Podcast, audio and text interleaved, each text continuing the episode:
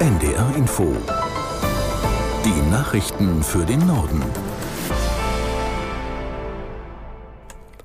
Um 16 Uhr mit Milad Kupay. Nach den Meldungen folgt eine Sturmflutwarnung für die deutsche Nordseeküste. Bei den israelischen Angriffen im Gazastreifen sind bisher mehr als 2200 Menschen getötet worden. Nach Angaben des palästinensischen Gesundheitsministeriums stieg die Zahl der Verletzten auf mindestens 8700. Aus der NDR Nachrichtenredaktion Karin Busche. Zahlreiche Menschen sind auf der Flucht im Gazastreifen aus Angst vor einer israelischen Bodenoffensive. Zu Fuß, auf Motorrädern, in Autos oder Lastwagen haben sie sich auf den Weg gemacht Richtung Süden.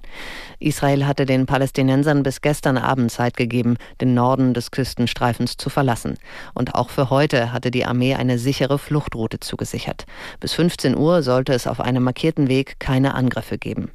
Das israelische Militär hat nach eigenen Angaben seine Truppen für die nächste Einsatzphase in Stellung gebracht. Zudem wurde bekannt gegeben, dass zwei hochrangige Hamas-Kommandeure getötet wurden. Nach dem Migrationstreffen hat sich Bundeskanzler Scholz zuversichtlich geäußert, gemeinsame Lösungen mit den Ländern und der Opposition zu finden.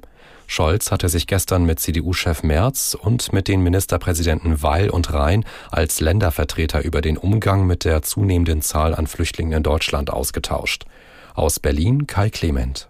Olaf Scholz spricht von einem guten Gespräch gestern Abend im Kanzleramt. Aus seiner Sicht ist Migration ein Thema, bei dem man die Probleme gemeinsam lösen muss, statt mit dem Finger aufeinander zu zeigen. Das sagte er bei einer Veranstaltung in seinem Wahlkreis. Als Hauptgeschäftsführer des Städte- und Gemeindetages begrüßte Gerd Landsberg, dass jetzt Bewegung in die Migrationspolitik komme. Es brauche einen Deutschlandpakt Migration, sagte er in Anlehnung an den vom Kanzler vorgeschlagenen Pakt zur Modernisierung des Landes. Die Neuseeländer haben ihre Mitte-Links-Regierung nach sechs Jahren abgewählt. Premierminister Hipkins von der Labour-Partei räumte seine Niederlage ein. Zugleich gratulierte Hipkins seinem voraussichtlichen Amtsnachfolger Christopher Luxon. Dessen oppositionelles Mitte-Rechts-Bündnis errang nach Auszählung fast aller Stimmen 61 der 120 Sitze im neuen Parlament. Laxen sagte, die Neuseeländer hätten den Wandel gewählt. Er versicherte, seine Nationalpartei werde die Wirtschaft aufbauen, Steuern senken, die Lebenshaltungskosten verringern und Recht und Ordnung wiederherstellen.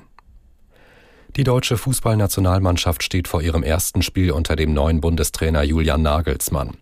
Heute Abend trifft die DFB 11 in einem Testspiel auf die USA. Das Stadion in Hartford im Bundesstaat Connecticut ist mit etwa 40.000 Zuschauern ausverkauft. Julian Nagelsmann ist mit 36 Jahren der jüngste Bundestrainer aller Zeiten.